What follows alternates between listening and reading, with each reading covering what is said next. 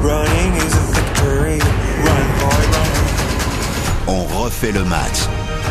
Salut, c'est Christophe Paco. Si comme nous, vous êtes des passionnés de ballon rond, on va parler ce soir. Ligue des Champions, vous pouvez en plus découvrir ce podcast ce soir, cette nuit, demain, après-demain, c'est tout le temps. Les podcasts, on refait le match spécial Ligue des Champions.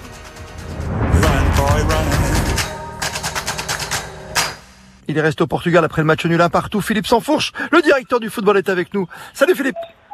Salut à tous. Et à Paris, lui, il est resté pour attendre le match retour. Le Chab, Thibaut Chaboche d'RTL.fr. Salut à toi. Salut Christophe, salut Philippe, salut tout le monde. Qu'est-ce qu'on dit Philippe finalement tout de suite? On dit que c'est un, allez, c'est un bon point ou c'est deux points de perdu? Bah, euh, alors moi j'étais peut-être porté par l'ambiance et, et- et du coup euh, j'ai regardé ce, ce match avec les yeux de, de l'amour et du passionné, mais euh, je me dis qu'il n'y a pas 50 équipes qui vont gagner ici. Euh, ce, Mm. ce stade il est fantastique, cette équipe elle est portée par quelque chose, euh, une nouvelle dynamique euh, cette saison avec l'arrivée de ce, de ce nouvel entraîneur qui, qui impulse quelque chose manifestement. Il y a des jeunes joueurs euh, comme Fernandez au milieu de terrain qui, qui, qui sont euh, pleins de vibes. Euh, euh, on a vu que sur 90 minutes, ils pouvaient pas tenir le, le même rythme, mais euh, sur, sur les 30 premières, euh, franchement, beaucoup d'équipes auraient été bousculées. Et au final, effectivement, qu'un un grand pari qui postule à, à la victoire finale en Ligue des Champions doit s'imposer dans ce genre de match. Mais le fait d'avoir tenu, d'avoir finalement été assez linéaire quand même sur, à part le premier quart d'heure, mais sinon une belle seconde période, moi je trouve, j'entends des commentaires qui sont un peu alarmistes alors que je trouve que le, PSG a pas fait un grand match, mais a fait un match, un vrai bon match de Ligue des Champions à l'extérieur. On est juste, je sais pas pourquoi, on est juste un peu inquiet parce qu'on a, on a l'impression d'avoir touché une sorte de, de plafond de verre. Thibaut, t'es d'accord avec toi, avec nous, Chab? Bah, Est-ce que c'est un, pla- c'est un plafond de verre? Non, non, je sais pas trop. Évidemment, on a retrouvé encore les, les, les mêmes problèmes qu'on avait au PSG depuis, euh, de, de- depuis quelques années, c'est-à-dire que c'est compliqué de, de maîtriser les temps faibles. On, ils, ils maîtrisent pas l'ensemble du match. Après, voilà, comme disait Philippe, euh, il n'y a pas énormément d'équipes qui vont aller gagner à Benfica. Hier, sur les 20 premières minutes, c'était compliqué pour Paris de faire autre chose que de faire le dos rond. Donc, oui, c'est un PSG à, à deux visages, mais comme d'habitude, il y a, il y a aussi une équipe qui a, qui, a, qui a son mot à dire en face. Donc, oui, c'était oui, c'est pas un match plein, mais c'est plus un, un bon point de prix, je trouve, que deux points de perdu. Et il y a l'éclair de Messi quand même, voilà, qui nous régale. Tu as raison avec tes jeux d'enfant, avec ce public formidable, c'est tifo. C'est quand même une vraie soirée de pur football, quoi, Philippe.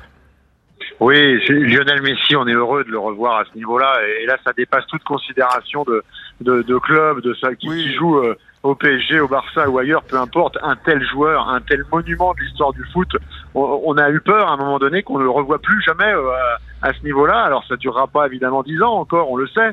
Euh, mais mais mais il faut profiter de chaque instant parce que dès qu'il touche le ballon, c'est un émerveillement.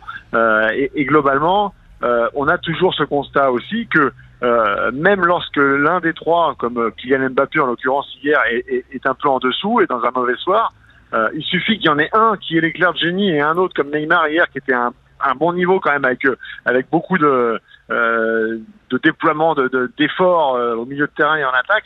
Et ça suffit quand même pour euh, pour se créer des des grosses occasions. Ils n'en ont euh, concrétisé qu'une et c'est un petit peu aussi le, le regret de la de la soirée. Mais euh, mais tu sens quand même que ce ce trio est, peut être génial en, en Ligue des Champions. Maintenant la vraie question c'est est-ce que tu peux aller très loin voire jusqu'au bout.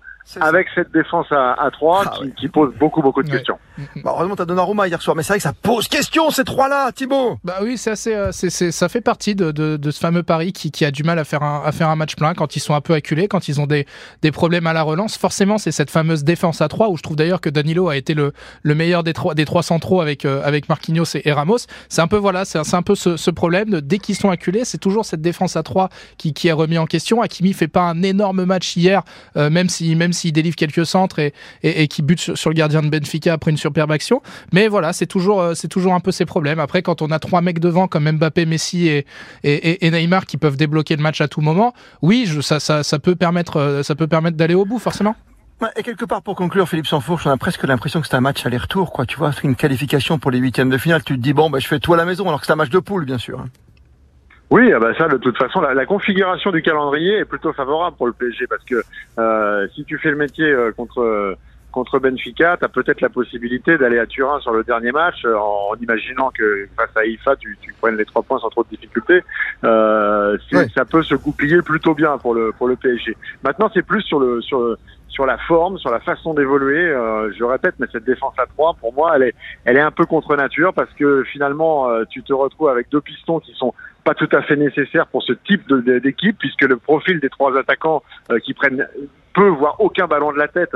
Est-ce que tu as besoin d'avoir deux, deux pistons ou est-ce qu'il n'est pas nécessaire de repasser peut-être sur un, un 4-3-3 en renforçant ton, ton milieu de terrain? Mais là, c'est aussi le, le dimensionnement de l'effectif, le fait que Danilo en ce moment soit pris par euh, des, des- des tâches défensives, mais, mais avec le retour de Kim Pembe plus tard, est-ce que Danilo sera pas euh, important au milieu de terrain, aux côtés des deux petits gabarits qui sont formidables de technique, mais qui manquent peut-être parfois un peu de volume à ce niveau-là, euh, Verratti et Vitinha?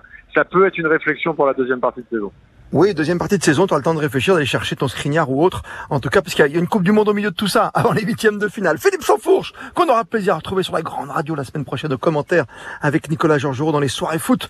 Et évidemment, Derek Silvestro, le débrief sur l'antenne et dans le digital, évidemment, grâce à Grégory Fortune, qui prépare cette émission. RTL.fr à l'honneur également, avec Thibaut Chaboche, toujours présent, bien sûr, le Chab. Merci à tous les deux. Merci Christophe. Obrigado.